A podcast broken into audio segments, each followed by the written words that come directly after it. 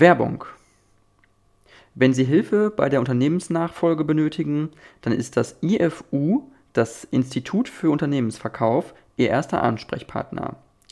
Dieses Institut kann Ihnen kostenlos eine Unternehmensbewertung erstellen und hat zudem ein riesiges Netzwerk an Partnern, das Ihnen beim Verkauf helfen wird.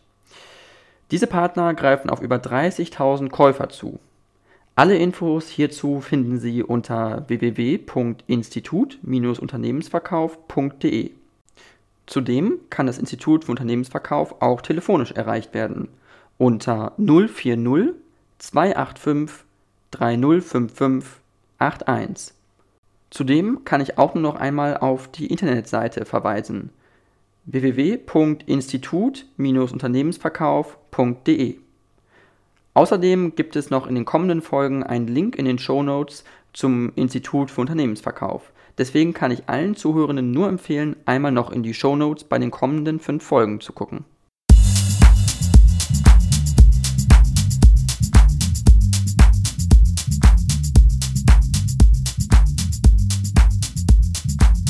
Ja, äh, dann äh, vielen, vielen Dank, ähm, Herr Dorendorf, Uwe Dorendorf. Sie sind ein deutscher Politiker der CDU und seit 2017 äh, Abgeordneter des äh, Niedersächsischen Landtages. Ähm, Sie äh, sind unter anderem äh, auch sehr bekannt mittlerweile in den sozialen Medien, unter anderem auch über TikTok. Da haben Sie auch über 120.000 Follower und sind da auch mit Abstand, soweit ich weiß, der beliebteste und bekannteste CDU-Politiker. Und da wollte ich einmal fragen, wie kam es eigentlich, also einerseits Politik, dass sie in die Politik gegangen sind, sich für den Landtagsmandat auch beworben haben und aber auch äh, mit der Social Media Entwicklung über TikTok, das ist ja auch sehr erfolgreich. Wie haben sie das so entwickelt, sage ich mal? Ja, also zum TikTok äh, bin ich gekommen oder zu den Social Media, weil ich eigentlich in der Heimatzeitung hier, ob das Lüneburg ist oder Lüneburg, ähm, wie soll ich das sagen, nicht richtig wahrgenommen worden ist. Also im Gegenteil. Ähm, hier Lüchow Dannenberg ist ja Gorleben, äh, die haben so ein kleines äh, Problem mit der CDU, also entwickelt sich gerade wieder richtig. Aber es ist wirklich so gewesen, dass wir, ich sage jetzt nur mal, bei der letzten Großveranstaltung, bei der letzten Landtagswahl, und das war vorher auch immer so, haben wir eine Auftaktveranstaltung und mein Name wird nicht gesagt. Ähm, als Vorsitzender, ich bin auch Kreisvorsitzender in Lüchow-Dannenberg, als Landtagsabgeordneter und Kandidat wird nicht ge gesagt. Und das fand ich natürlich immer so ein bisschen schwierig, ähm, die sollen ja nicht für mich berichten, aber sie sollen wenigstens neutral berichten. Das haben sie nicht getan. Und dann hatte ich halt einen Praktikanten, das ist Finn Werner, ähm, der hat gesagt, Mensch, lass mal mit Social Media ein bisschen stärker anfangen, wir brauchen eine andere Plattform. Und dann hat er gesagt, lass uns doch mal einmal TikTok ausprobieren. Und dann haben wir das gemacht und die ersten zwei, das, die waren sehr fachlich bezogen und dann das dritte, das ging eigentlich schon richtig los. Äh, da bin ich so weggelaufen, wenn deine Freundin die Grüne wählt äh, oder äh, dann, äh, das waren glaube ich 2,4, 2,6 Aufrufe, das war schon eine ganze Menge. Und ähm, ja, und so hat sich das dann weiterentwickelt. Und so haben wir immer ab und zu mal ein TikTok gemacht, dann haben wir auch mal die Kommentare gelesen. Und ähm, immer wenn ich ähm, bei Veranstaltungen bin, hier vor Ort, auch oder, oder in anderen Bereichen, haben mich unheimlich viele junge Leute angesprochen. Die ganzen Feuerwehren, die Sportvereine, die jungen Leute bis 25, die, die kannten meine ganzen TikToks und die waren Followers. Und das ist natürlich eine ganz gute Möglichkeit, auch äh, an die Jugend heranzubekommen, weil die lesen keine Zeitung, sondern die, die sind natürlich nur in den neuen Medien unterwegs. Mhm, okay, verstehe. Und ähm, haben Sie das Gefühl, dass das was, also wichtig ist natürlich auch als Politiker, das zu nutzen, dass man damit auch wirklich, ähm, ja, auch Politik verständlicher vielleicht macht, dass man es sonst vielleicht das, als an, an Kanälen vielleicht mangelt? Ähm, das glaube ich auf jeden Fall. Man braucht aber erstmal eine gewisse Reichweite.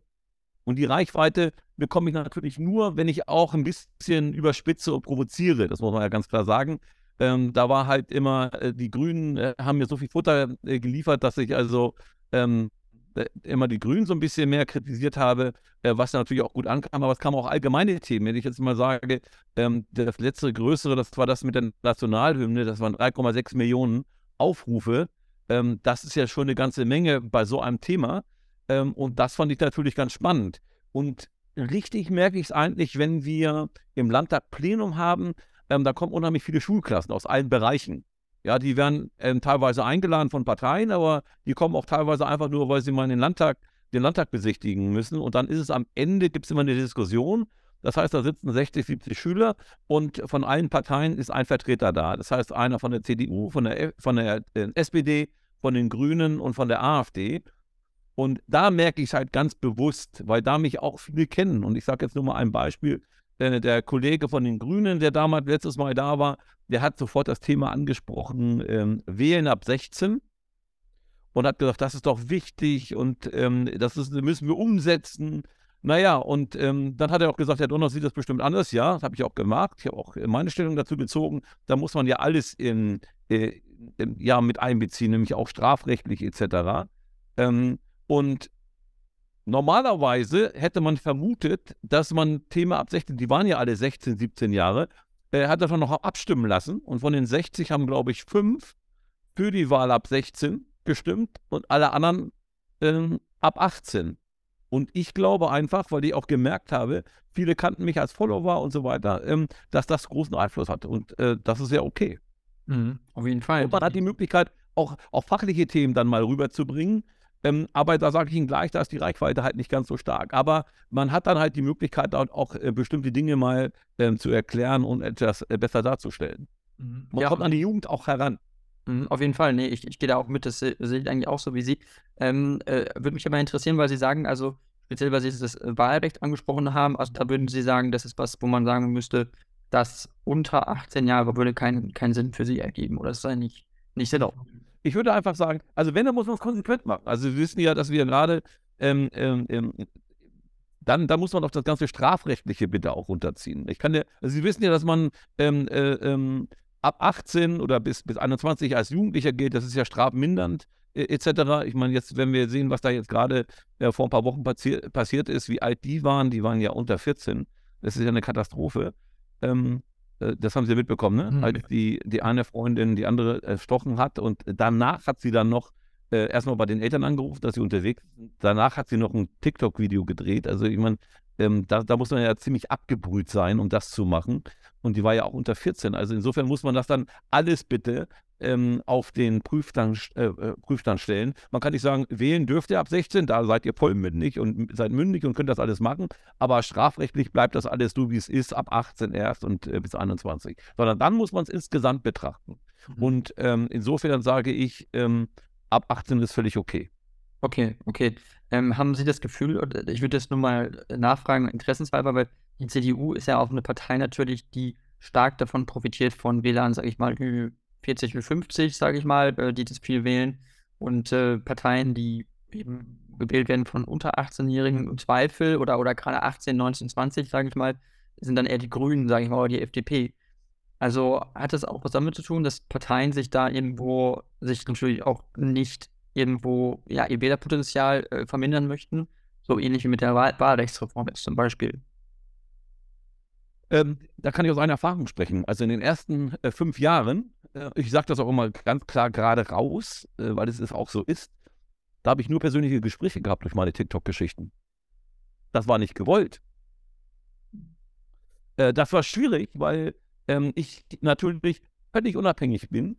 Ähm, ich verdiene mein Geld durch meine Selbstständigkeit und ähm, ich bin ja seit 35 Jahren selbstständig und, und, und bin da völlig finanziell unabhängig. Und wenn ich eben nicht finanziell unabhängig bin und auch nicht direkt gewinnen kann, ähm, Wahlpreis, ich habe immer direkt gewonnen, ähm, dann, dann muss ich mir ja irgendwann mal die Frage stellen, ähm, komme ich mit meiner Politik weiter oder muss ich mich mehr anpassen, den Themen anpassen und immer, immer der Partei folgen? Das mache ich auf keinen Fall. Natürlich gibt es Themen, wo ich mich ein bisschen zurückhalten muss, aber es gibt genügend Themen, wo ich sage, das kann so nicht sein. Das ist eine reine Schaufensterpolitik, die mache ich nicht mit, die bringt uns überhaupt nicht weiter. Da laufen wir ähm, den anderen Parteien, den Grünen und der SPD hinterher. Ich sage jetzt nur mal ein Thema Frauenquote. Ich bin gegen die Frauenquote in der CDU. Habe ich immer gekämpft und kämpfe auch weiterhin. Wir haben jetzt einen Kompromiss mit äh, Friedrich Merz, war ich auch ein bisschen enttäuscht, aber es ist okay, meinetwegen. Als Demokrat muss man dann auch diese Mehrheiten tragen. Ähm, wir haben ja jetzt erstmal 30 Prozent, dann 40 und dann 50 Prozent. Dann schauen wir uns das mit 50 Prozent zwei Jahre an. Und dann diskutieren wir und entscheiden nochmal darüber. Das ist okay, meinetwegen. Ähm, das wird sich nämlich nicht ändern, diese Quote, wenn man, wenn man nicht die Formate ändert. Nur weil ich eine Quote ein, ein, einschalte jetzt in die Partei, kann mir doch keiner erzählen, dass wir deswegen mehr Frauen kriegen in die Politik. So ein Blödsinn. Ähm, und genau so ein Thema war es mit TikTok. Äh, sie haben nur persönliche Gespräche, sexistisch, was, was ist das für ein Niveau, weil die das System nicht verstanden haben. Das, was wir mit, mit unseren politischen Akzenten besetzen, ist das schon millionenfach durchs, durchs, durchs äh, äh, Internet gegangen. Und wir, wir nehmen ja nur das, was gut gelaufen ist, raus und hauen unsere Position da drauf und, und, und verfälschen das ja dann ein bisschen. Und das kommt halt gut an. So, und das haben die aber einfach nicht verstanden, weil mit denen ich mich unterhalten habe, die haben keine Ahnung von TikTok, die haben keine Ahnung von Social Media. Die haben jetzt eine neue, eine neue Fraktion. Äh, mit äh, äh, Sebastian Lechner haben wir einen jungen Mann, der natürlich jung in Anführungsstrichen, aber ist jung, ähm, der halt auch die neuen ähm, Medien im, im, Sinn hat und im, im, Blick hat. Und da glaube ich, werden wir in den nächsten zwei, drei Jahren ganz anders mit umgehen. Mhm. Und das war ein großes Problem. TikTok war bei uns in unserer ähm, Partei ein großes Problem. Ähm, weil das natürlich auch nicht ganz, ganz ohne ist. Aber äh, was soll passieren? Natürlich äh, gibt es auch mal ein paar, paar, paar Kommentare, die nicht so gut sind. Aber im, im, ich muss mal sagen, die richtigen Kommentare, ich sage jetzt mal, das, ich weiß gar nicht welches, welch, ah, nee, das war das mit, dem, mit der konservativen Geschichte. Da, war, da hat einer gesagt, also ihretwegen trete ich nochmal in die CDU ein und wähle die CDU. Und da waren 25.000 Likes drauf auf diesen Satz. Also damit kann man mal sehen, was man bewirkt ähm, und was das überhaupt insgesamt bewirkt. Und äh, da mache ich eine ganze Menge Parteipolitik auch auf Bundesebene, weil die kommen ja nicht alle aus meinem Wahlkreis, sondern die kommen, ähm, 2% kommt aus der Schweiz und 3% kommt aus Österreich und der Rest kommt halt aus Deutschland. Ähm, und äh, gerade bei dem, bei dem, bei dem Konservativen mit der Nationalhymne hatte ich, glaube ich, ungefähr 10% negative ähm, Kommentare und da hatte ich unheimlich viele positive Kommentare und meine ganzen Feuerwehren und die, die ich hier so, wo ich, die ich wahrnehme, ich bin ja jedes Wochenende auf irgendeiner Veranstaltung, ähm, da habe ich halt ein positives Feedback, weil ich sage, mach weiter so, endlich mal einer, der die Wahrheit sagt, der das sagt, was er denkt und äh, bringt das über in einem Rahmen rüber, der uns Spaß macht. Und das ist okay. Mhm. Auf jeden Fall, äh, ich habe hab da auch kein, kein Problem mit. Aber können Sie es vielleicht kurz erklären, was Sie meinen mit der Nationalhymne? Das ist mir gar nicht bekannt, dass Sie. Achso, also da bin ich, da haben wir das Video aufgenommen äh, vom Landtag. Äh, an der Seite, da sieht man oben äh, die Deutschlandfahne, die, Nation die Niedersachsenfahne.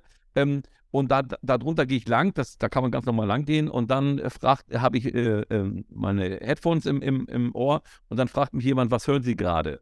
Und dann sage ich, äh, die deutsche Nationalhymne, unsere Nationalhymne, 10-Stunden-Version.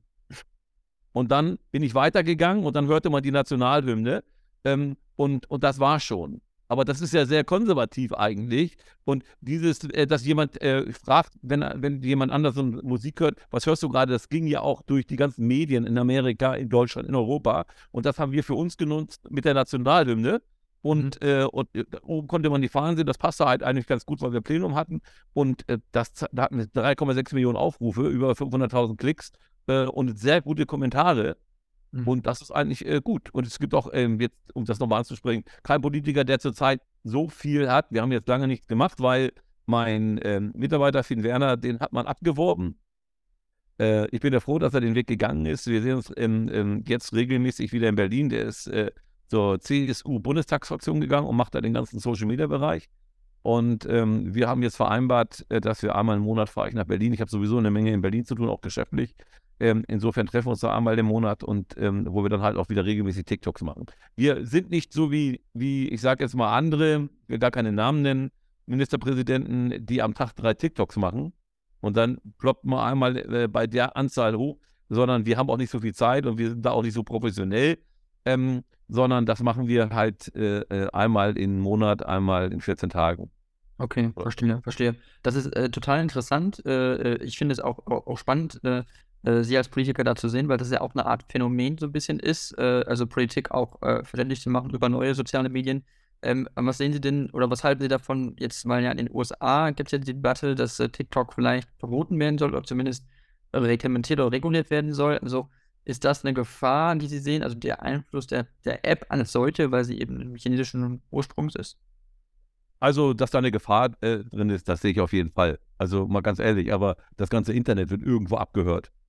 Ja, also äh, jetzt, wenn ich diese ganzen Boxen, die man zu Hause hat, äh, wie heißen die alle, diese ganzen äh, äh, ähm, Siri oder dann, dann, machen die Musik an. Da kann mir doch keiner erklären, keiner erzählen. Das war, diese Erfahrung hat ja jeder gemacht. Ich unterhalte mich mit einem Freund über, über Sportwagen, dass ich mir einen neuen Sportwagen kaufen will.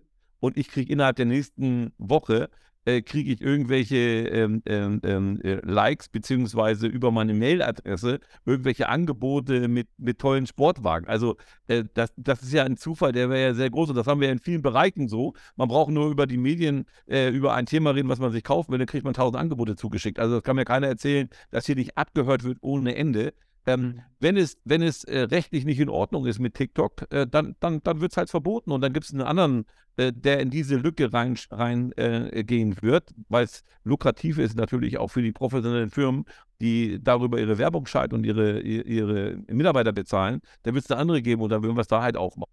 Also mhm. solange das hier in Deutschland nicht verboten wird, äh, werde ich das wahrnehmen. Dass man das natürlich, ähm, äh, wenn man ein Diensthandy hat und vielleicht noch im Innenministerium arbeitet, dass man das dann vielleicht nicht nutzt, das kann ich verstehen.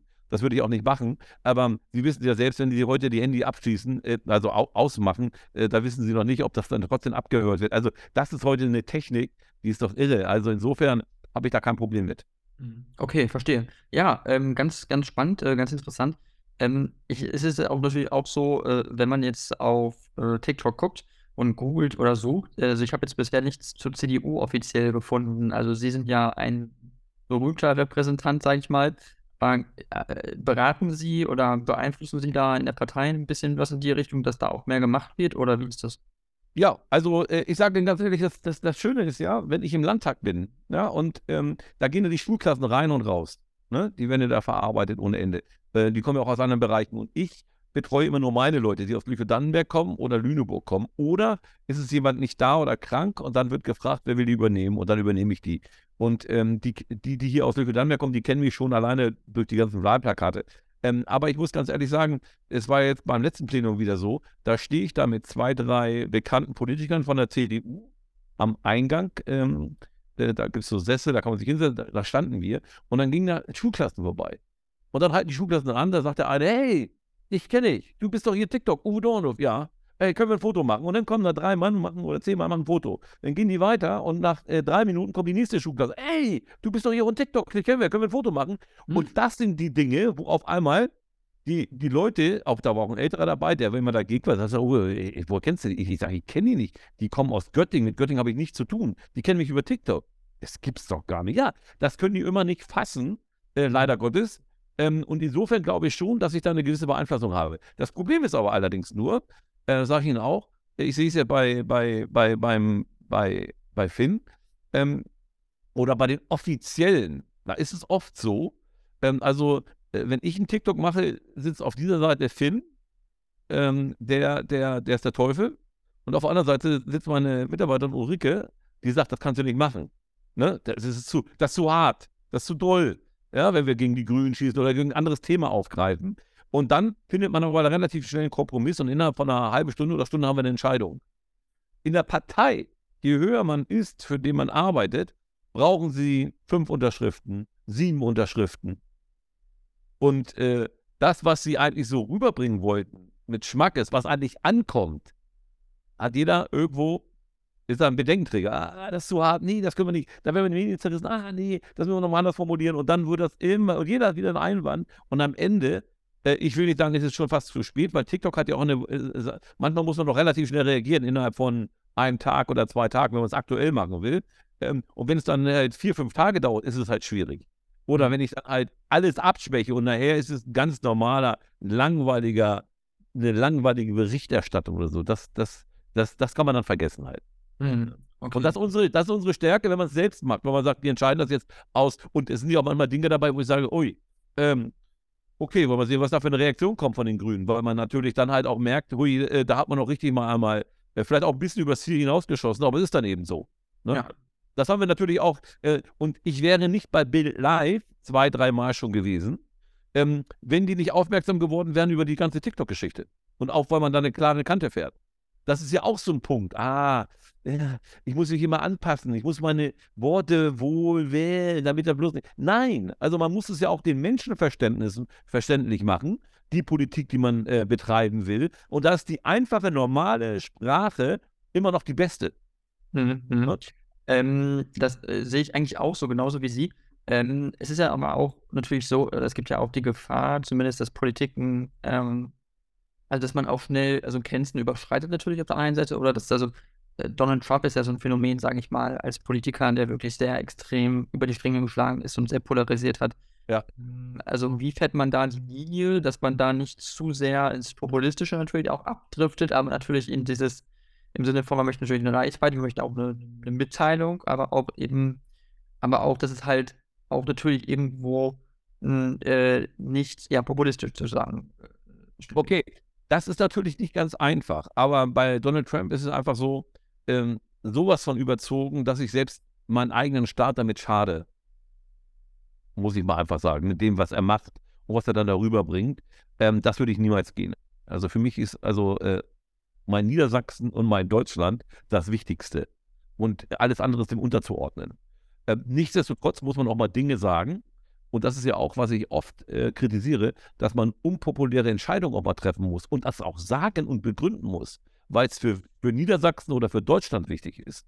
Und das fehlt mir in vielen Bereichen. Natürlich ähm, kriegt man dafür dann auch ähm, manchmal Prügel, aber ähm, nichtsdestotrotz, wenn man eine Entwicklung haben will, eine konservative Entwicklung haben, muss man das auch machen und auch durchstehen und nicht gleich zurückfahren äh, ähm, wieder und sich entschuldigen oder was. Also, wenn man natürlich jemanden begleitet, ich versuche niemanden zu beleidigen, äh, manchmal war es vielleicht auch grenzwürdig, weil ich Hofreiter immer hatte, aber Hofreiter ist jetzt unser Waffenexperte und der ist bei den Grünen ja eigentlich so ein bisschen, leider Gottes so, leider Gottes nicht, das ist ja deren Politik, äh, der ist da ja richtig äh, ähm, ja, abgeschmettert, sage ich jetzt mal. Darum habe ich den völlig aus der Schriftlinie für mich jetzt genommen. Mit Hofreiter machen wir gar nichts mehr, ist okay. Ähm, und, sondern wir haben ja genug Tee, wenn man Habeck hört und Baerbock und ach, äh, gerade auch Habeck jetzt gerade, könnte ich durchdrehen, ja, will jetzt unsere drei Atomkraftwerke ab, äh, abschalten, werden ja auch abgeschaltet wahrscheinlich, ähm, aber er wurde ja gerade äh, interviewt, was er zu den Atomkraftwerken oder was er zur Entwicklung, Neuaufbau der Ukraine erzählt. Und dann sagt er, ja, die Atomkraftwerke, die sind da ja gebaut, die laufen ja auch und die sollen auch weiterlaufen. Mhm. Was heißt das denn eigentlich? Also, verstehen Sie, was ich meine? Das ist, das ist eben, ähm, da muss man halt dann, da, da gibt es so viel Futter, wo wir drauf eingehen müssen, ähm, mit diesen ähm, zweischneidigen Schmerz. Einmal so wird das da so gesprochen und bei uns wird es anders gesprochen. Oder er sagt es ja hier auch, nur es muss viel stärker halt dargestellt werden, dass das ja ein Widerspruch ist zu unserer ganzen Wirtschaft und zu unserer ganzen äh, Handeln. Und darum ist es halt wichtig, ähm, auch mal eine klare Kante zu zeigen. Man muss halt nur aufpassen, dass man es nicht zu sehr überspitzt. Trump von der Sache her, Sache her, der damals am Anfang nicht in den Medien so richtig rübergekommen ist, auch von den Zeitungen her, dann hat er seine Geschichte, seine Social-Media-Geschichte aufgebaut und dann haben die einfach nur reingeguckt und haben da, davon dann berichtet und geschrieben. Ähm, das ist natürlich ein Punkt gewesen, der nicht schlecht gewesen ist, aber die ganze Entwicklung von Trump ist natürlich völlig in die falsche Richtung gegangen. Ja. Dann ja. völlig überzogen, völlig populistisch, ja. Ja, also, genau, ich, ich, ich bin da auf jeden Fall äh, Ihrer Meinung.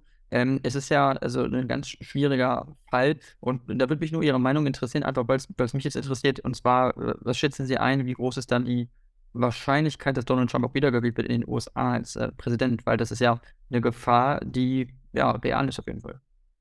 Also ich hoffe, dass er nicht gewählt wird. Ähm, und ich glaube, da ist jetzt, jetzt so viel, was jetzt äh, ja neu aufgearbeitet wird, ne? dass er ähm, in die, in die, in die, dass er vernommen wird. Äh, ähm, natürlich wird das auch wieder sein Lager stärken, dass da eine riesengroße falsche Nummer am Werke ist. Ich glaube aber nicht, dass er jetzt bei seinen eigenen Leuten auch wieder, die ihn ja auch wählen müssen, meine jetzt nicht der, der normale Wähler, sondern die Entscheidungsträger, die ihn ja auch mit unterstützen müssen, die Finanziers und so weiter, die das unter, finanziell unterstützen müssen. Ich glaube nicht, ähm, dass er da nochmal eine Chance hat. Und ich hoffe auch nicht. Weil für mich ist das einfach, der war ja unberechenbar. Ja, also für mich ist einfach. Man hat ja sonst immer Leute, wo man weiß, wo der Rahmen ist, in welchem Rahmen die sich aufhalten. Bei Trump fand ich, hatte man keinen, keinen Bereich, den man, den man eingrenzen konnte, weil der war auf einmal in einer ganz anderen Geschichte, äh, was man vorher überhaupt nicht einplanen konnte. Der ist so unberechenbar und das ist manchmal mit seinen Entscheidungen auch nicht ganz ungefährlich, ganz klar. Mhm. Das ist, äh, genau, und das ist auch eigentlich ganz spannend, finde ich, weil ja eigentlich für die CDU ja eigentlich in den USA der Partner eher die Republikaner normalerweise sein sollten als die Demokraten vom politischen her. Aber durch Donald Trump ist es ja so extrem geworden, dass ja die Republikaner eigentlich für die CDU kein richtiger Partner oder keine Partei im Geiste sein könnten, weil quasi, ja, die Unterschiede dadurch, die, die Gräben auch so krass geworden sind. Also haben Sie den Eindruck, dass das sich dadurch verstärkt hat irgendwie? Das hat sich auf jeden Fall verstärkt. Äh, man muss nur versuchen, nur das Problem ist, solange er da immer noch ähm, in irgendeiner Weise Einfluss nimmt, und das macht er ja in, in vielen Bereichen, ähm, ähm, wird sich das nicht ändern, das glaube ich nicht. Man versucht ja immer, wie in anderen Bereichen auch, ähm, ich sag jetzt mal, das, nee, der Vergleich hinkt, aber wenn man hier Parteien hat, mit denen man sehr eng zusammengearbeitet hat, und jetzt sind die auf einmal nicht mehr da, ähm, dann versucht man ja trotzdem ähm, eine gewisse ähm, Kommunikation zu halten, die zwar nicht ganz so intensiv ist, aber es gibt da, da ja auch Leute, die sich sehr gut verstehen von beiden Bereichen, auch äh, von Deutschland, auch zu, zu den Republikanern. Die halten den Kontakt und wenn, wenn das dann wieder frei ist, also wenn Donald Trump nichts mehr, wenn er weg ist, sage ich jetzt mal, ähm, dann wird sich das auch wieder ähm, ein bisschen normalisieren. Aber es dauert halt. Wir verlieren eine Menge Zeit. Definitiv. Und auf der anderen Seite muss man natürlich auch sagen, ein US-Präsident, äh, jetzt der demokratische Joe Biden, ist äh, auch nicht mehr der Jüngste, ist ja auch Ende 70 und äh, der will ja wohl anscheinend wieder antreten. Jetzt äh, steht heute in den Nachrichten, glaube ich. Und das heißt, wenn er äh, Präsident bleibt, dann ist er äh, irgendwie, ich weiß nicht, 86 oder so. Also ist das für Sie auch ein Thema, wo Sie sagen, muss es eine Altersobergrenze vielleicht geben oder zumindest auch für Staatsämter? Nee, sag ich ganz ehrlich, also eine Altersobergrenze, die brauche ich nicht, weil ähm, ich kenne 65-Jährige, die sind wie 90-Jährige und ich kenne wirklich 80-Jährige, ähm, die sind äh, so flott und vom Kopf her ähm, äh, wie 60-Jährige. Also da, da, da würde ich nicht das Problem sehen. Ich äh, fange jetzt mal ein Thema an, ähm, was ich viel besser finden würde. Ich würde viel besser finden, wenn man in der Politik, gerade in der deutschen Politik, ähm, eine Mindestlegislatur oder eine Höchstlegislaturperiode festlegt. Ja, mhm. da fangen alle an zu schreien, die da jetzt im Bundestag sind und Landtag sind, ähm, weil sie sich schön darauf eingerichtet haben. Aber ich hätte, ich komme als Unternehmer hierher. Ich bin als Unternehmer hergekommen, habe mir auch nichts über die Diäten vorher Gedanken gemacht. Ich wusste gar nicht, wie das funktioniert. Muss ich ganz ehrlich sagen. Ich dachte, man ist Angestellter irgendwie. Nein, man ist wie ein Selbstständiger. Und dann, wenn ich dann mal rechne, was mir übrig bleibt vom Prinzip her, ne, weil ich den höchsten Steuersatz zahle durch meine andere Tätigkeit, äh, wenn ich das mal hochrechne an Stunden dann, was ich, was ich dann investiere, ähm, in die Politik und was ich tatsächlich unterm Strich habe, also, würde mir jeder Unternehmer, der einigermaßen gut verdient, sagen, ey, das, warum sollte ich das machen? Das ist ja wie, ähm, wie soll ich das sagen? Das ist ja, nee, das ist ja nicht das. Ähm, ähm ich habe ja auch meine ähm, geschäftlichen Ziele und so weiter. Also das ist schwierig. Und darum sage ich als Unternehmer, ähm, ich hätte kein Problem, wenn man vier Legislaturperioden hat, maximal, und dann muss man raus. Mhm. Eine braucht man, um erstmal ähm, äh, zu laufen, wie es funktioniert. Und dann hat man noch zwei oder drei hinterher und das war es dann halt. Aber äh, da würde ich niemals hier irgendeinen ein, ein, äh, Fürsprecher bekommen, weil die sagen, nee, ich bin ja schon auch 15 Jahre, 20 Jahre, ich habe gar keinen Bock mehr in meinem alten Job zu arbeiten, sondern ich bin hier schön, ich weiß, wie es funktioniert und das läuft ja alles so schön und dann, äh, ja, natürlich, Herr Parteivorsitzender, natürlich machen wir das, Herr Fraktionsvorsitzender, natürlich, klar. Ähm, also, hm. und so richtig effektiv gute Politik. So, schauen Sie sich doch mal die Leute an, auch die, die jetzt drin sind, die jetzt äh, äh, 20, 30 Jahre dabei sind. Schauen Sie sich mal an, wie die vor äh, in den ersten zwei Legislaturperioden waren. Die waren bissig, die waren, die hatten Ideale noch, die haben richtig Gas gegeben, die waren motiviert, die wollten alles umreißen. So, und, und dann gucken Sie sich mal heute an. Ach, heute, ah, nee, mache ich nicht mehr. Ach, nee, brauche ich alles nicht mehr. Und solche Leute brauchen wir nicht, sage ich Ihnen ganz ehrlich. Wir mhm. brauchen gar keine Frage, ja. Äh, das ist auch manchmal mit dem Lebensalter äh, läuft das konform. Aber ähm, ich weiß gar nicht, ähm, äh, also da wäre mir einfach äh, eine Altersgrenze, wo ich von vornherein weiß, ich bin vier, maximal, wirklich maximal, vier Legislaturperioden da drin und dann muss ich was anderes machen. Äh, äh, das wäre mir lieber, weil ich einfach eine dynamischere Politik hätte. Weil jeder weiß, wenn ich mich darauf einlasse, bin ich in vier Jahren wieder raus oder in drei Jahren oder wie auch immer. Ja. Mhm. Auf jeden Fall. Und auf jeden Fall. Und es ist ja auch, hat auch damals ein bisschen was damit zu tun, wie Leute in die Politik kommen. Und äh, manche Politiker sind ja auch so jung schon in der Politik. Ähm, ich will jetzt nicht nur auf jetzt Philipp Amthor verweisen, aber er ist ein sehr junger Abgeordneter im Bundestag von der CDU und der ist ja äh, äh, auch alles gut. Es ist auch super, dass er da ist. Nur ist die Frage, ist es das einzige Ziel als junger Mensch, ein Leben lang Politiker zu sein? Oder sollte man das, wie gesagt, nur für eine gewisse Zeit machen? Auch mit der Frage, ob es dann äh, Schwierigkeiten gibt. Wir hatten Korruptionsfälle äh, auch in der CDU, in der CSU mit der Maskenaffäre. Das sind so Dinge, wo man sagen muss, ist da auch genug frischer Wind manchmal drin oder mangelt es da an frischem Wind? Ja, äh, der frische Wind, wo kommen, soll der herkommen? Also der frische Wind von unten alleine reicht ja nicht aus, das merke ich ja selbst. Ja, ähm, da kriegen sie mehr Widerstände als alles andere. Also sie werden ja nicht geliebt.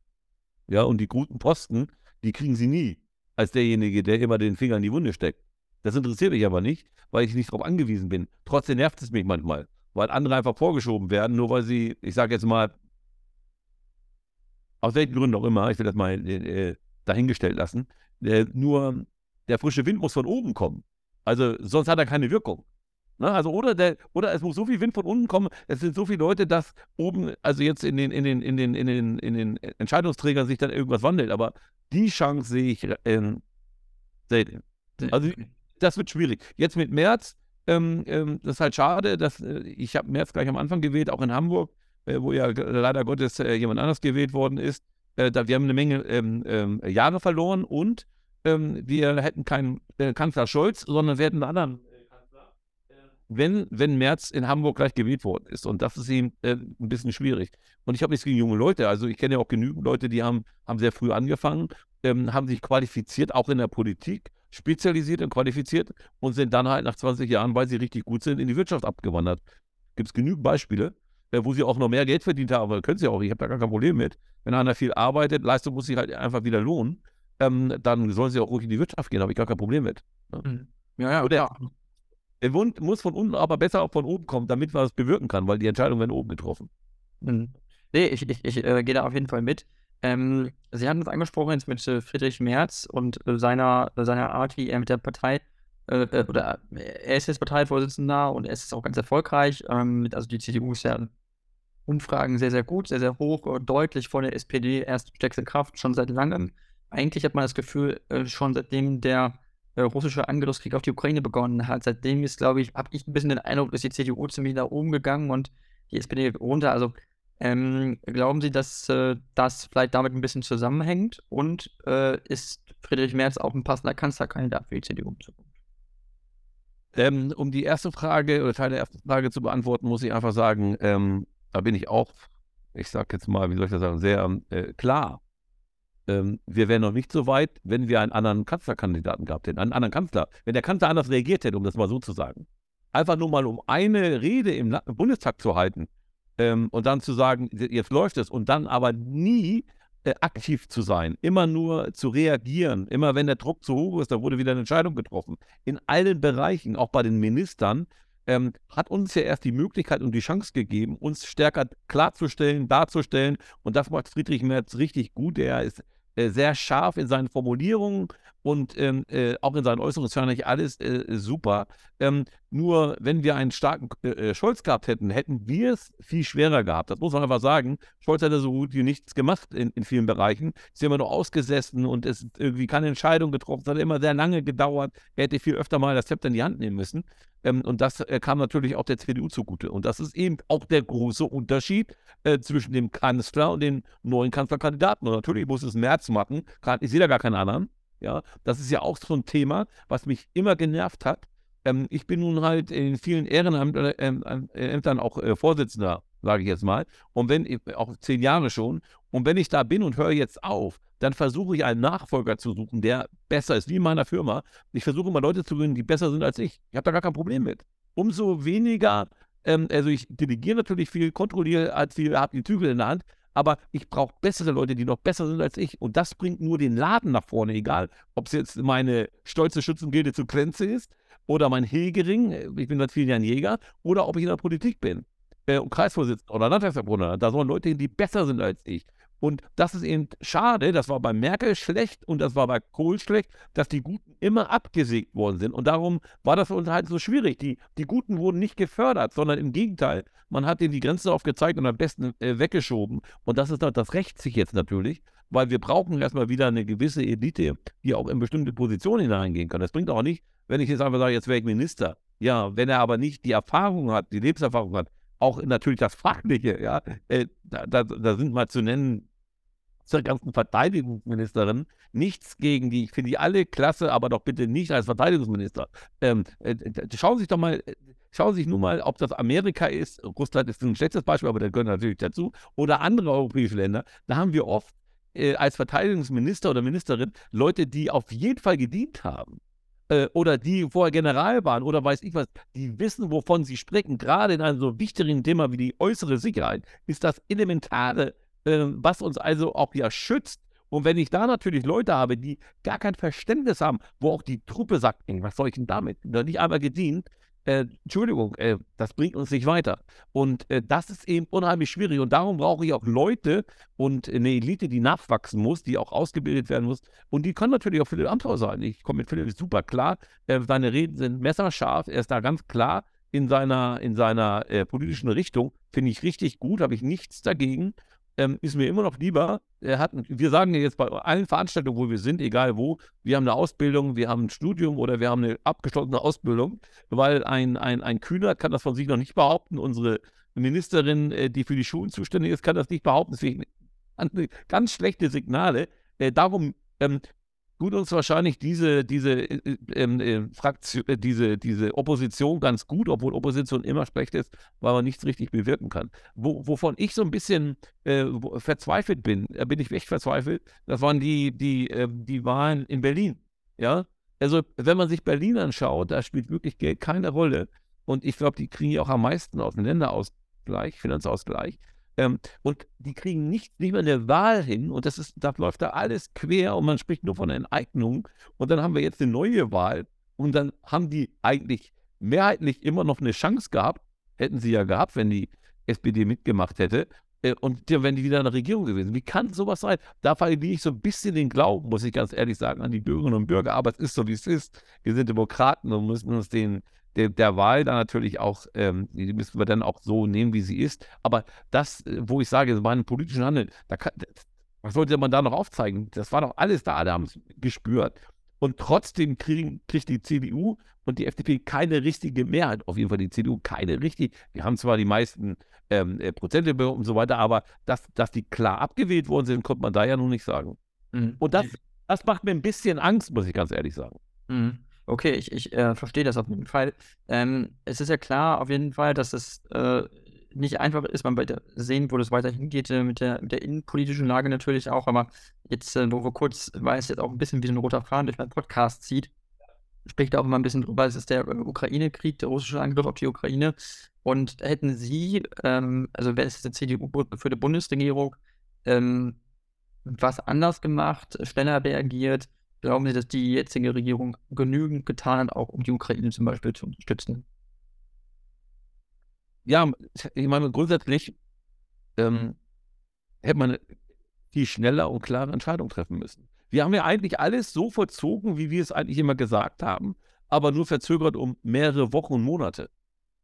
Also ähm, entweder ist man dann konsequent und sagt Nein, aber dann auch bitte Nein, aber immer dieses Nein sagen und dann nochmal drüber nachdenken und dann wird darüber diskutiert. Also manchmal habe ich so ein bisschen das Gefühl, ähm, dass die Politik nicht mehr im Parlament, im Bundestag gemacht wird, sondern bei diesen wunderbaren Sendungen am Sonntagabend oder an anderen Veranstaltungen am Abend, bei Maischberger oder bei wen auch Anne Will oder was ich was, da wird dann irgendwas rausgehauen, dann, dann finden die das alle gut, dann wird das in den Medien aufgenommen und dann versucht man es irgendwie in den Bundestag umzusetzen. Das ist so eine Katastrophe. Also ähm, da, da, das, das, das, da, da weiß ich gar nicht mehr, was ich davon halten soll. Also wenn da einer rhetorisch gut ist, der bringt da ein paar Themen rein und dann wird das richtig wunderbar aufgenommen und dann wandert der natürlich auch von einer Veranstaltung, äh, Abendveranstaltung zur anderen ja, Lanz und was ich weiß, da könnte ich, ne, da, und da, Sie sehen ja auch schon, wenn Lanz alleine nicht klarkommt, dann holt er sich diesen einen Journalisten rein und die andere Journalistin, die dann so ein bisschen Ping-Pong äh, Rückendeckung gibt. Und so wird das ja immer gemacht, wenn man, wenn man sich ein bisschen mit beschäftigt, äh, sieht man ja auch einen Ablauf da. Und dann habe ich das Gefühl, dann wird es in den, in den Medien halt richtig breit getreten, dann geht es in den Bundestag rein.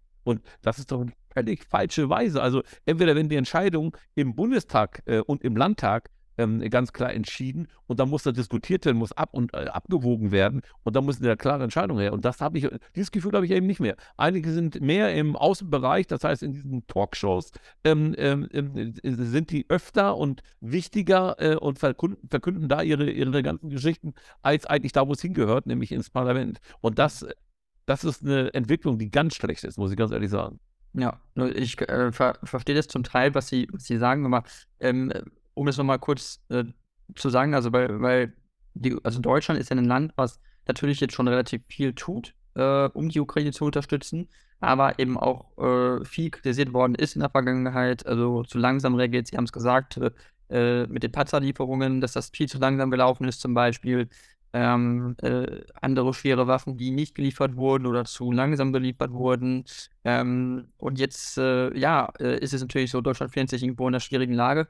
Und jetzt haben wir auch äh, den französischen Präsidenten, äh, der, glaube ich, gestern oder heute auch ein Interview gegeben hat, gesagt hat, äh, Europa müsste sich äquidistant zwischen China und den USA irgendwo bewegen, um nicht um, um ein eigener Einflusspol zu werden. Also glauben Sie, dass das eine richtige Herangehensweise ist für Deutschland und Europa, äh, sich da dazwischen zu positionieren? Oder sollten wir nicht eigentlich wissen, dass die Amerikaner eigentlich unser engster Verbündeter sind, insbesondere in der Unterstützung der, äh, der Ukraine, äh, was Waffenlieferungen angeht und auch was ähm, potenzielle Aggressionen von China auf Taiwan zum Beispiel angeht?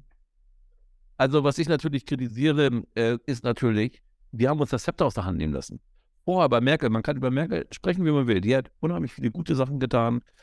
Äh, es sind andere Entscheidungen getroffen, wo man gesagt hätte, ja gut, äh, äh, sieht man jetzt in der Nachbetrachtung anders. Ja, aber man musste ja in der, in der Gegenwart eine Entscheidung treffen. Und dann hat man halt nur einen gewissen Informationsstand und dann entscheidet man und dann ist es so.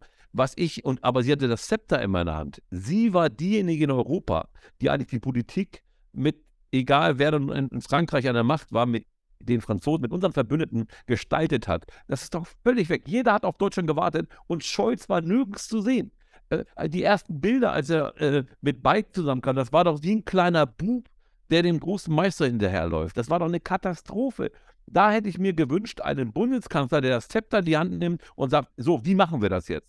So wie es vorher auch war. Das hat Merkel gemacht und hat das klar abgestimmt. Alles, was militärisch war, etc., in der NATO, aber vor allen Dingen auch in der EU. Und äh, das ist da ja überhaupt nicht passiert. Und das ist der große Vorwurf, den ich mache. Wir haben eigentlich unser, unser, un, unsere äh, Position, die wir mal hatten, völlig verspielt. Wir werden gar nicht mehr wahrgenommen. Wir liefern Tausende von Helmen. Das war doch schon peinlich ähm, ohne Ende, weil das die falsche Antwort war. Das, und man muss auch bestimmte Entscheidungen einfach, gerade weil es Europa betrifft und der NATO betrifft, auch gemeinsam abstimmen. Es war überhaupt nichts abgestimmt. Und äh, Scholz hat man überhaupt nicht wahrgenommen. Und ähm, ich äh, stehe auf den Standpunkt, natürlich ähm, ähm, müssen wir, wissen wir, dass die Amerikaner unsere Verbündete sind. Aber mal ganz ehrlich, die Amerikaner sehen auch alles kaufmännisch, sie sehen alles wirtschaftlich. Und, ähm, äh, und wir müssen uns, wir in Europa, wir müssen uns hier richtig aufstellen. Auch wirtschaftlich. Wir sind nur eine Macht, wenn wir zusammenhalten, wenn wir als, als Europa auch in der Welt entsprechend äh, Rahmenbedingungen schaffen, damit wir auch wahrgenommen werden. Als Deutschland sind wir viel zu klein, das ist doch klar.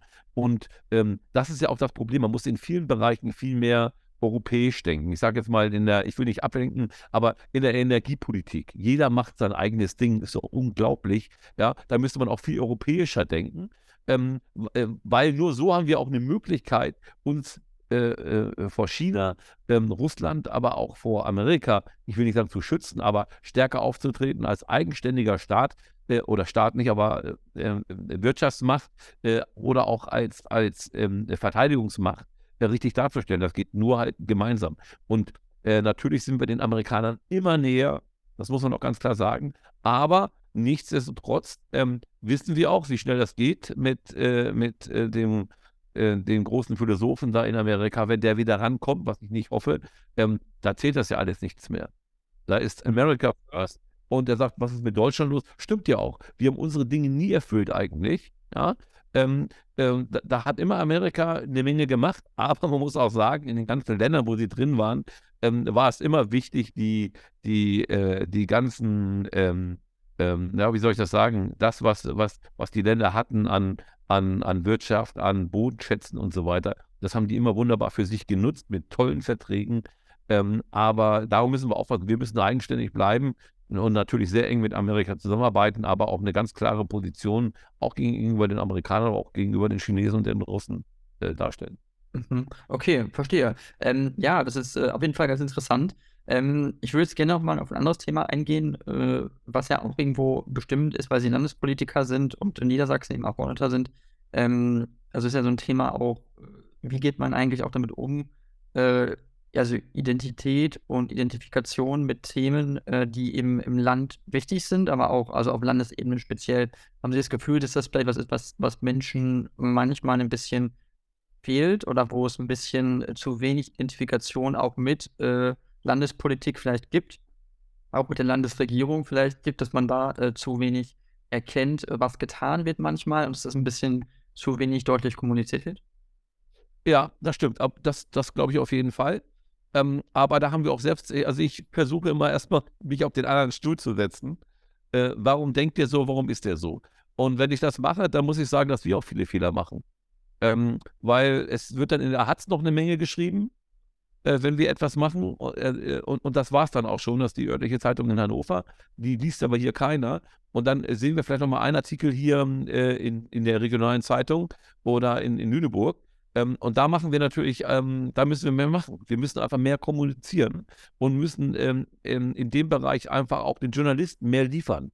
Da sind wir jetzt gerade dabei, ähm, um auch die Probleme ähm, äh, dann auch entsprechend darzustellen gibt ja immer diesen Widerspruch zwischen dem, was wir im Landtag oder im Bund entscheiden, was aber richtig äh, Auswirkungen ähm, auf, auf, unsere Gemeinden, auf unsere Kommunen haben. Und dieses Konnexitätsprinzip ist natürlich nicht ganz ohne.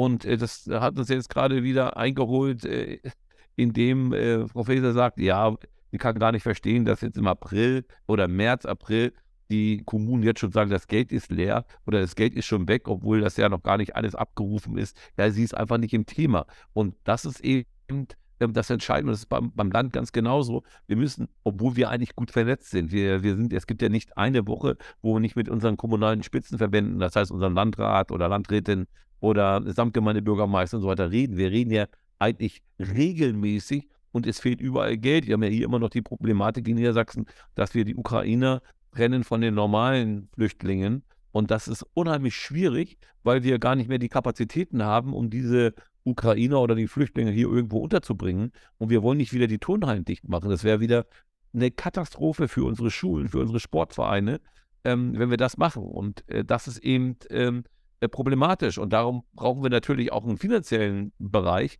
eine Unterstützung gerade die Kommunen ähm, bei den Ukrainern. Ähm, weil das ist dann Sache der, Ukra der, der Samtgemeinden, äh, die Flüchtlinge hier, die Ukrainer unterzubringen und das ist unheimlich schwierig. Unheimlich mhm. schwierig. Mhm.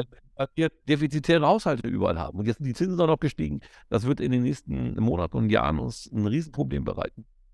Ja, auf jeden Fall. Ich äh, äh gehe da insoweit auf jeden Fall mit mit Ihren äh, Prognosen. Ähm, aber auch nochmal, um das nochmal ein bisschen zu erweitern, das Thema von Landesidentifikation auch hinzu, weil Sie sagten, Ihr TikTok mit der Nationalhymne, das ist halt wirklich viral gegangen und es ist äh, millionenfach angeklickt worden. Ähm, ist das ein Thema in Deutschland, was Ihrer Meinung nach nicht genug thematisiert wird oder auch nicht genug Raum ge gegeben wird? Äh, Thema Nationalität, Identität, Patriotismus, äh, Stolz sein auf sein Land und auf die Fahne und äh, die, die Hymne, sage ich mal. Also ist das was, wo Sie sagen, das fehlt oder das, da müsste man zumindest ein bisschen äh, mehr, dem mehr Raum geben?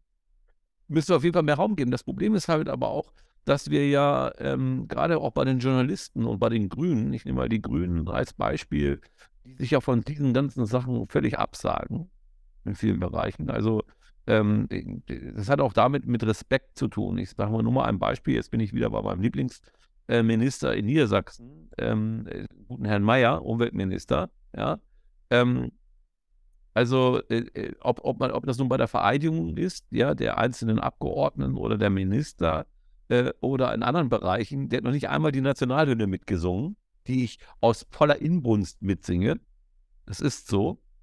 Und äh, auch andere, ja, ähm, und ähm, äh, und äh, ich nenne den Pullimeier, weil er immer seinen Pulli anhat, ist ja gut. Also, aber bei so einer Vereidigung, äh, da habe ich einfach Respekt vor. Ähm, und da ziehe ich mich auch anders an. Ich, zu der Konfirmation gehe ich ja nicht in, in, in einer gelöcherten Jeans, sondern da habe ich äh, halt auch einen entsprechenden Anzug an, weil ich auch Respekt äh, vor der, vor der, vor der, vor der, ähm, äh, ja, vor dieser Vereidigung habe. Und das, das finden wir eben nicht. Und wir finden leider Gottes auch immer mehr Journalisten, die das immer versuchen, weiter runterzuschreiben. Wir bräuchten mal wieder eine Weltmeisterschaft oder eine Europameisterschaft, die wir dann hoffentlich bald wieder haben, wo wir, wo wir überall diese, der durchgedreht, die Grünen, bald überall, weil unsere Deutschlandflagge, das war ein Traum. Ich fand das richtig gut, weil es auch was mit Identität zu tun hat. Und äh, ich kenne, ich bin, ich habe unheimlich viel äh, Kontakt zu Menschen, die hier in Deutschland leben mit Migrationshintergrund ja, die hier selbstständig sind, äh, die angestellt sind und äh, die, wenn, wenn ich mich mit denen unterhalte, wie die von Deutschland schwärmen, ja, es, es, keine, es sind Deutsche, die sind in Deutschland geboren, aber die Eltern sind hier in der zweiten Generation oder in der ersten Generation, ja, und wenn ich sehe, wie die von Deutschland schwärmen, dass sie sagen, Mensch, wenn wir im Ausland waren und bei unserem Heimatland, wir sind jetzt wieder, wir sind da vor drei, vier Wochen gewesen, wir kommen hierher, kommen nach Hamburg als Beispiel und er sagt, äh, wenn meiner Tochter was, irgendwas passiert ist, dann rufe ich äh, die, den Krankenwagen an. Und innerhalb von 12, 15 Minuten ist der Krankenwagen da. Und sie wird ärztlich top versorgt, kommt ins beste Krankenhaus, egal welche Hautfarbe, egal ob sie Deutsch spricht oder nicht, das wird einfach gemacht.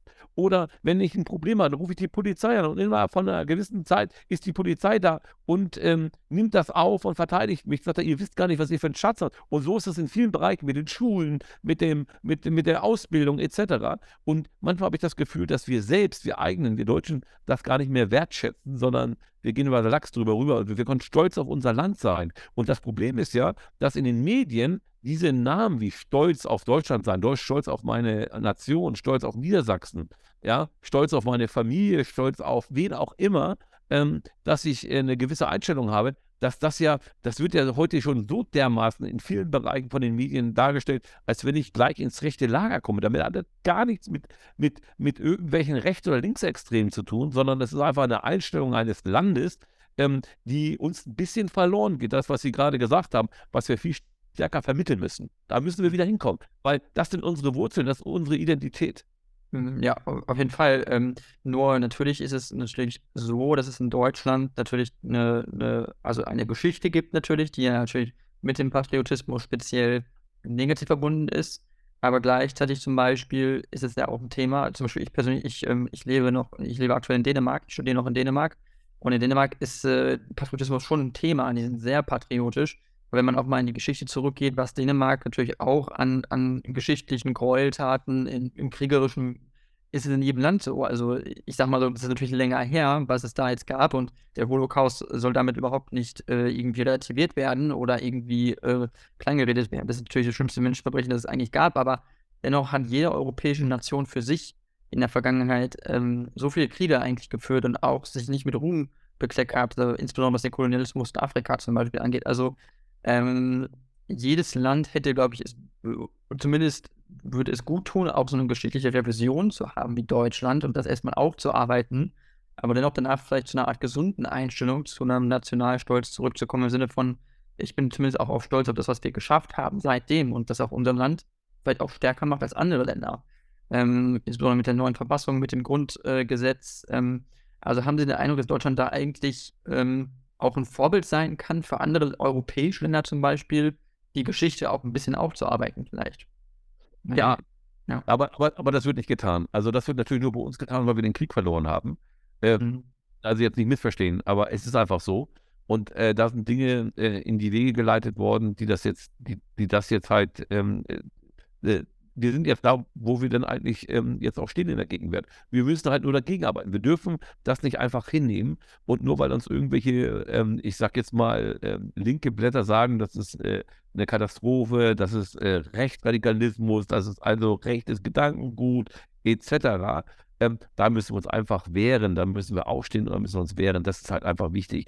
Ich glaube aber nicht, dass, was Sie gerade sagten, dass andere Länder das für sich dann in Anspruch nehmen werden, um ihre Geschichte stärker aufzuarbeiten. Das glaube ich, das werden die nicht machen, äh, weil es ja auch so gut läuft. Die sind auf ihre Leute, auf die Veteranen stolz, die sind auf ihr Land stolz und ähm, das ist einfach auch, äh, wenn man das selbst halt sieht, äh, wenn man mal irgendwo was gemacht hat, äh, was nicht so äh, sauber war, gerade war, ja, und es ist schon etwas her, ähm, dann lebt man damit und das ist gut, aber man hat auch selbst nicht das Interesse, das dann groß aufzuarbeiten, was aber eigentlich wichtig wäre, ähm, damit man die Wurzeln auch richtig darstellt. Und ähm, der, der, Holocaust ist da und den kann man nicht kleinreden, der ist auch da und wir brauchen auch immer wieder ähm, die, die, die Mahnung, was passiert ist, was Schlimmes passiert ist, ähm, um das für die Zukunft halt für uns halt auch entsprechend dann umzusetzen, daraus zu lernen. Aber ich glaube, da sind wir auch in den Schulen immer jetzt dabei. Und jetzt müssen wir halt nur aufpassen, dass wir nicht alles von uns aufgeben, sondern dass wir ähm, diese, diese Stolz auf die eigene was, was ist aus dem, aus, aus der, nach dem Krieg geworden? Was ist daraus entstanden? Eine unheimlich starke Wirtschaftsmacht. Äh, unsere Mütter und Väter waren ja fast alle im Krieg oder sind verstorben, aber was die, was die nach dem Krieg aufgebaut haben, auch danach, das ist ja auch unser Problem, dass ich einfach Angst habe. Wir waren die, die, die, die Denker, die, unsere Wissenschaftler ist per, perfekt und da habe ich ein bisschen Angst, dass wir durch die ganzen wirtschaftlichen Dinge, die jetzt passieren, leider Gottes, ähm, wo wir leider auch immer mit abnicken, oder abgenickt haben, ähm, dass wir das verlieren, dass, dass sich auch, ähm, dass sich viele Zeit ins Ausland hin ähm, ähm, entwickeln wird, äh, von unseren Wissenschaftlern. Ich, ich kenne so viele Projekte, die sind mit unheimlich vielen Millionen gefördert worden bei Universitäten etc. Und dann hat das Patent irgendwie ein Chinese gekauft, ein Amerikaner oder weiß ich was. Und dann ist das alles, das wurde hier entwickelt, hier bezahlt und jetzt wird es irgendwie richtig gut produziert, aber wir haben gar keinen Anteil mehr dran und wir, wir haben da keinen Gewinn dran und das ist einfach schade. Wir müssen in vielen Dingen halt versuchen, ähm, wieder äh, unser, unser, unser Vermögen, das wir nämlich haben, geistiges Vermögen, ähm, wieder stärker in den Mittelgrund ähm, zu bringen, um, um daraus auch wieder in die alte Stärke zurückzukommen. Nämlich, da sind wir wirklich gut und auch mal mehr die Wissenschaft widersprechen zu lassen. Wenn Sie, egal welche Themen Sie nehmen, ob das nun ähm, äh, jetzt die ganze äh, Sache mit, der, mit dem Klimaschutz ist, ja, da haben Sie ja das Gefühl, wenn Sie mal richtig genau reingehen und mal etwas tiefer äh, einsteigen in diese Thematik, da hat mit Wissenschaft hat das in einigen Bereichen gar nichts mehr zu tun, sondern es ist reine Populismus durch die Medien. Und das ist natürlich schädlich und schade, weil wir dadurch natürlich jetzt auch als Wirtschaftsstandort in den nächsten äh, zwei, drei, vier Jahren richtig verlieren werden. Mhm. Das, das, das, kommt auf jeden Fall auf uns zu, wenn Sie sehen, äh, ob, ob das eine Autoindustrie ist oder auch Klima. Das ist eine Katastrophe, was da auf uns zukommt. Und darum müssen wir unsere alten Werte, da müssen wir wieder zurückkommen und natürlich auch ähm, unseren Staat entsprechend auch. Und ich kann nur äh, richtig gut arbeiten, wenn ich auch unseren Staat liebe. Das bin ich, auf, da gehe ich von aus, ich zahle gerne Steuern. Wenn ich Steuern zahle, habe ich auch gut verdient, aber ich äh, helfe damit auch, unsere ganzen sozialen Leistungen entsprechend umzusetzen. Wenn, äh, wenn, wenn, wir nur Sozialleistungen haben, aber keiner mehr, der, der Gewinne macht und Steuern zahlt, äh, dann können sie den Laden dicht machen. Das ist nun mal so. Mhm, da haben Sie recht, auf jeden Fall. Und da wäre nur noch das Stichwort äh, mit KUKA, ähm, ist ein deutscher äh, Roboterhersteller, wurde auch nach China verkauft ist ja so ein Beispiel, wo man eigentlich eine, eine Schlüsseltechnologie einfach so mal eben so ausverkauft. Und das ist etwas, wo man sagen muss, das war strategisch unklug, äh, dass dann das so, ähm, dass man da nicht irgendwie nachgedacht hat. Also das ist ja irgendwie passiert einfach und da hatte man, glaube ich, keine wirkliche, ja, also da hat die Politik ein bisschen langsamer reagiert, glaube ich, damals, also dass man sowas, dass sowas nicht nochmal passiert. Ne? Das ist ja wichtig, auch für den Industriestandort Deutschland und für die ähm, für die Unabhängigkeit auch unserer äh, Innovationskraft einfach, dass wir das äh, äh, behalten. Ähm, aber Herr Dorndorf, ich danke Ihnen auf jeden Fall schon mal sehr äh, für dieses Interview. Ich fand das sehr, sehr spannend, äh, sehr interessant. Und ähm, ähm, wenn Sie möchten, können Sie mal zum Abschluss sagen, äh, zu Ihnen als Person, zur CDU, zu Ihrem TikTok-Kanal, ähm, können Sie jetzt gerne noch einen Werbeblock machen, wenn Sie möchten. Okay, also ich freue mich und ähm, ich bin stolz darauf, äh, dass ich also direkt wieder gewählt worden bin, dass ich was für, für meine Region tun kann, dass ich was für mein Land machen, äh, ähm, umsetzen kann.